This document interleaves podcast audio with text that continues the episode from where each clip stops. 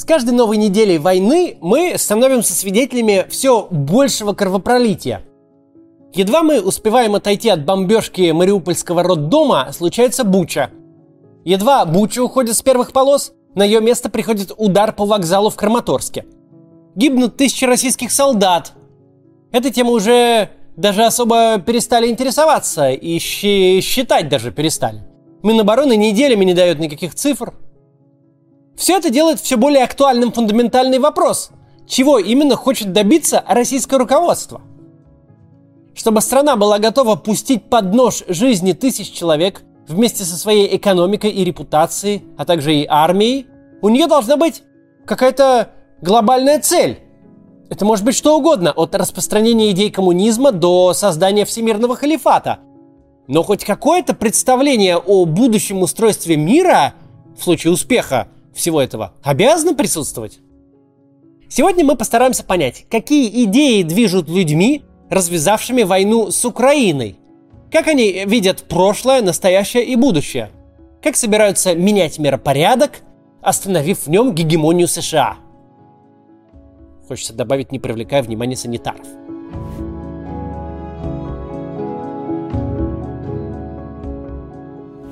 Окунуться в разум российского руководства и сохранить при этом здравый рассудок непросто. Ибо там безумная мешанина из имперского реваншизма и цитат Ленина. По этой причине сегодня мы ограничимся одной темой – концептом реставрации двухполярного мира и прекращения гегемонии США. Это все дело не первое десятилетие таится в сознании Владимира Путина – Идея вкратце заключается в том, что до развала СССР и соцблока в мире существовало два полюса. Два силовых, экономических и культурных центра – Соединенные Штаты и СССР – с двумя концепциями развития – социализмом и капитализмом. Силовое, экономическое и культурное влияние этих двух стран распространялось по всему миру, на чем строился некоторый баланс сил. А вот когда Советский Союз, значит, рухнул, американцы все подмяли, значит, под себя – Везде установили свои правила, свои ценности и нормы поведения, свою политическую модель, свою гегемонию, отчего мир стал однополярным. Сейчас же, дескать, в санкционных и реальных войнах рождается новый двухполярный мир, где той самой американской гегемонии будет противостоять могучий блок объединенных автократий в лице России, Китая и кто там еще не побрезгует компании. Да, все это тошно слушать уже на уровне формулировок – но идеи глобального противостояния и изменения миропорядка на полном серьезе завладели сознанием принимающих решения людей. Они действительно поверили в собственную пропаганду. Свербит у них новый раздел сфер влияния. Это не шутка. Я реально слышал много информации и читал в фейсбуках людей, имеющих отношение к власти, что элиты российские воодушевлены – что вот сейчас вот, мол, гегемонию США каким-то образом с помощью отказа от доллара они пошатнут, мироустройство поменяют, и такова их миссия. В этих масштабах, вероятно, 10 тысяч солдат не в счет. И вообще, можно чем угодно пожертвовать, э, меняя гегемона. Для начала нужно сказать, что истина двухполярного мира никогда и не существовала. После двух мировых войн человечество впервые осознало – что жить так, как раньше, нельзя. Что необходимо придумать какой-то способ обойтись без новых рукотворных катастроф с десятками миллионов жертв и ужасами Холокоста. Особенно учитывая тот факт, что Третья мировая война может уничтожить само человечество в принципе как вид. Самым логичным решением оказалось взаимное связывание экономик. Чем больше таких связей, тем меньше желания воевать. Да и возможности тоже сокращаются. Сложно наклепать тысячи танков и поехать на них захватывать соседей, если эти самые соседи делают для твоих танков броню, пушки и гусеницы. Уже в начале 50-х появилось Европейское объединение угля и стали, в которое вошли вчерашние непримиримые противники – Франция, Германия, Италия, Бельгия, Нидерланды.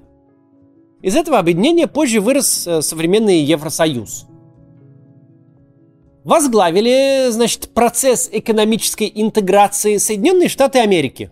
Гегемон. Почему так вышло? По двум причинам. Во-первых, Соединенные Штаты меньше всех подстрадали от Второй мировой войны. На их территорию не ступал враг, э, значит, их города и промышленные объекты не подвергались бомбардировкам. Во-вторых, у американцев был сугубо прагматичный подход. Гораздо дешевле предупредить вероятность появления очередного Гитлера, чем потом разбираться с последствиями. Для послевоенного восстановления Европы был разработан план Маршалла, названный по фамилии тогдашнего американского госсекретаря. План этот предполагал оказание финансовой помощи странам, пострадавшим от Второй мировой войны, причем всем, и победителям, и проигравшим, для реанимации и развития их экономик.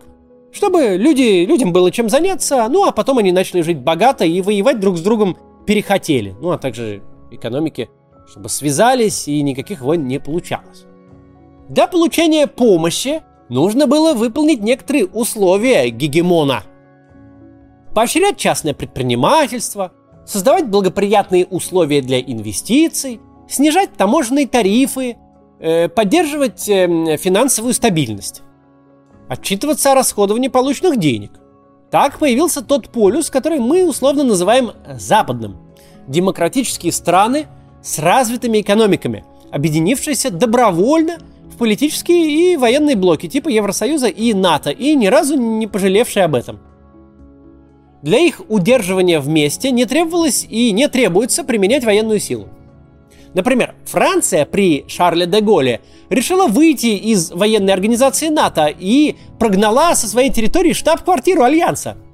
Но никому и в голову не пришло отправлять в Париж танки, чтобы призвать к порядку непокорных французов. Франция потом вернулась в НАТО, но лишь в 2009 году. Сегодня мы знаем, что именно обеспечило процветание западных демократий.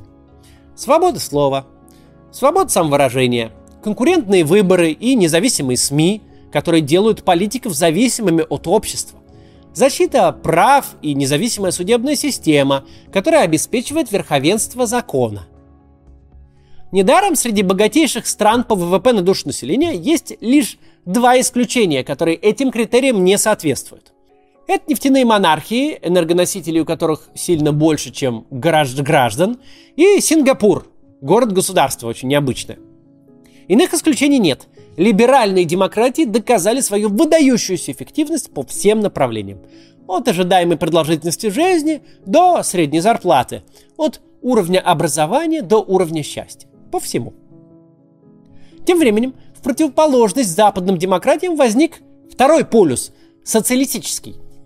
В него вошли страны, освобожденные советской армией от нацистов – Польша, Венгрия, Чехословакия и так далее – из которых никто не входил в социалистический блок добровольно. Попытки выйти из соцлагеря или хотя бы провести хоть какие-то реформы по смягчению режима приводили к угрозе ввода советских танков, что регулярно и происходило. В Восточном Берлине в 53-м, в Венгрии в 56-м, в Чехословакии в 68-м. Польша в 81-м лишь чудом избежала подобной участи. Когда же СССР оказался в глубоком экономическом кризисе и уже не мог угрожать своим сателлитам военной интервенции, весь этот второй полюс обрушился очень быстро. Выяснилось, что коммунизм в Восточной Европе держался не на всеобщей поддержке пролетариата, а на советских штыках. При этом нигде в европейских странах не возникало общественной дискуссии, оставаться в советском блоке или нет. Нигде не происходило никаких референдумов – Просто сами граждане демонтировали свои социалистические режимы и построили новые, демократические и капиталистические, в большинстве стран успешно существующие и по сей день.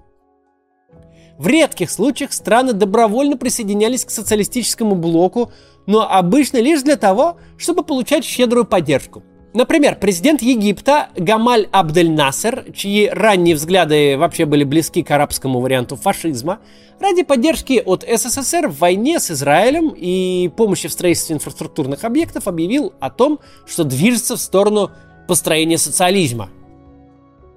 Вот такие нахлебники, как только поддержка иссякала или находилось более выгодное предложение, немедленно выходили из-под влияния Москвы, конечно же. Итак, Глядя на послевоенное устройство мира, мы видим не два э, равнопривлекательных полюса. Мы видим свободные страны, добровольно объединившиеся в экономические и политические военные союзы на основе своих ценностей. И видим страны-сателлиты СССР, объединенные исключительно до того момента, пока у Москвы есть силы и возможности удерживать их вместе с помощью военной силы. Можно ли повторить такую конструкцию сейчас, в 21 веке? Можно ли создать второй полюс, альтернативный Западу, и загнать в него некоторую более-менее существенную часть населения планеты? Можно. Если у вас достаточно сильная экономика, чтобы за это платить, и достаточно сильная армия, чтобы наказывать непокорных. Это будет временной историей, но, как показала практика, такой вот полюс вполне может просуществовать без малого полвека – но это никак не получится сделать, если вы Россия, и ваша экономика составляет менее 2% от общей мировой, а армия ваша показывает свою несостоятельность и терпит неудачу во время первой же серьезной военной кампании против далеко не самого грозного противника. Тут сторонники свержения однополярного мира скажут, что Россия не будет одна, ведь в построении нового миропорядка ее обязательно зачем-то поддержат Китай, Индия и какие-нибудь африканские страны, которые якобы, как и мы, страдают от гегемонии Соединенных Штатов. Пример абсолютно безумной уверенности российского руководства в зарубежной поддержке – слова единоросса Вячеслава Никонова о том, что, мол, Россию в войне против Украины поддерживает 7 миллиардов человек, но они просто боятся в этом признаться из-за давления Запада – но главное, китайцам и индусам гораздо выгоднее торговать с Америкой и Европой, а не конфликтовать с ними. Китай и Индия ничуть не проиграли от последних 35 лет так называемой гегемонии Запада. Их экономики все эти годы росли быстрыми темпами именно за счет торговли товарами и услугами с Западом. Предприятия Индии и Китая выстроены под работу на внешний рынок, где Америка и Евросоюз – главные партнеры по экспорту. Кстати, и россияне не то чтобы проиграли от этих 30 лет. К концу своего существования Советский Союз быстро катился в пропасть. Рос товарный дефицит и уровень алкоголизма, падало производство и продолжительность жизни. Когда к накопившимся проблемам добавилось резкое падение цен на нефть, СССР распался. Россия была вынуждена резко перейти от полузакрытой плановой экономики к открытой рыночной – это привело к болезненному трансформационному кризису, из-за которого уровень жизни упал еще сильнее. Однако вскоре качество жизни россиян ощутимо выросло и продолжало расти все тучные двухтысячные. Сегодня средний россиянин живет значительно лучше, чем средний советский гражданин. Россиянин живет дольше и в более просторной квартире, питается лучше, ему не приходится стоять в очередях. Однако российское руководство продолжает делать вид, что Россия проиграла, как только перестала командовать другими странами с помощью танков. В системе моральных координат людей, правящих Россией, ее величие, даже если оно липовое, гораздо важнее, чем какое-то там качество или уровень жизни россиян. Чтобы оценить истинные масштабы несоразмерности одного из полюсов воображаемого двухполярного мира, нужно лишь проследить судьбу платежной системы МИР – Казалось бы, полуторастомиллионная страна лишилась доступа к международным платежным системам. Глобальные игроки лишились доступа к десяткам миллионов платежеспособных клиентов. Вот в тот же день, по крайней мере через неделю, совершенно все должны интегрировать в себя локальную платежную систему МИР. Она должна стать, если не наравне с MasterCard и Visa, то, по крайней мере, с системами второго порядка, вроде JCB, Union Pay или American Express – тем более, что никакие формальные санкции пока этому не препятствуют. Но вместо этого мы видим ту совершенно поразительную легкость, с которой западные корпорации, сервисы не просто не собираются идти навстречу российским деньгам, но намеренно отказываются от них, превентивно отрезают российских пользователей от себя. Ответ тут на все это кроется в самой постановке задачи. Америка типа делает, что хочет. Бомбит Белград, захватывает Ирак, оккупирует Афганистан, а мы тоже так хотим. Даже опуская все крайне существенные детали, которые делают любую американскую кампанию последнего века ничем не похожей на вторжение России в Украину, э, даже э, поселившись в шизофреническом мире российской официальной доктрины, где царствует мысль, почему им можно, а нам нельзя, даже на это будет ответ – вам нельзя, потому что вы и близко не Америка. могли бы стать чем-то похожим, могли бы провести реформы, вырваться из ловушки среднего дохода, иметь сегодня 1030 ВВП на душу населения и совокупного под 5 триллионов, могли бы занимать третье место в мире после США и Китая, опережая Японию. Тогда бы с вами все считались. Но тогда пришлось бы завести конкурентную демократию, и вы потеряли бы власть. На чем концепция двухполярного мира умерла бы сама собой. Мы бы, Россия, а, оказались бы по нужную сторону истории, а Путин в 2012 году отправился бы на пенсию собирать грибы и рассуждать об однополярном мире и гегемонии США с внуками на даче. Но пока ситуация такова. Соединенные Штаты это почти четверть мирового ВВП. Если каким-то образом отрезать США от мировой экономики, по степени ущерба это примерно как устроить ядерную войну в Европе. Это схлопывание всех финансовых, технологических и логистических цепочек – ни одна компания в своем уме, выбирая, работать ли ей на американском рынке или на любом другом, не предпочтет другой. Российская экономика меньше американской в 15 раз. Они сопоставимы примерно как российская и белорусская. Те потери и те ошибки, и тот ущерб, который может себе позволить США почти без ущерба для простого американца, Россию приведут к краху. Даже если встать на сторону этого глупого, циничного и не связанного с жизнью концепта, где Америка оператор зла – которой все сходит с рук, придется помнить, что Россия не Америка, даже и близко не Америка. Хотя могла бы ей стать, э, стоя уже в полушаге посади. У нас есть много примеров государств, которые выбирались из абсолютной нищеты в лидеры первого мира и делали это быстро, не имея тех преимуществ, что есть у России. Скажем, например, Ирландия. Одна из беднейших стран Европы в 80-е, ныне занимающая четвертую строку по ВВП на душу населения в мире. Но Россия так не сделала. Не стала претендентом на роль экономического и культурного лидера, если не мира, то во всяком случае огромного региона вокруг себя. Не сделала это ровно по той причине, почему ныне ищет союзников на поле противоположном Америке и находит Эритрею.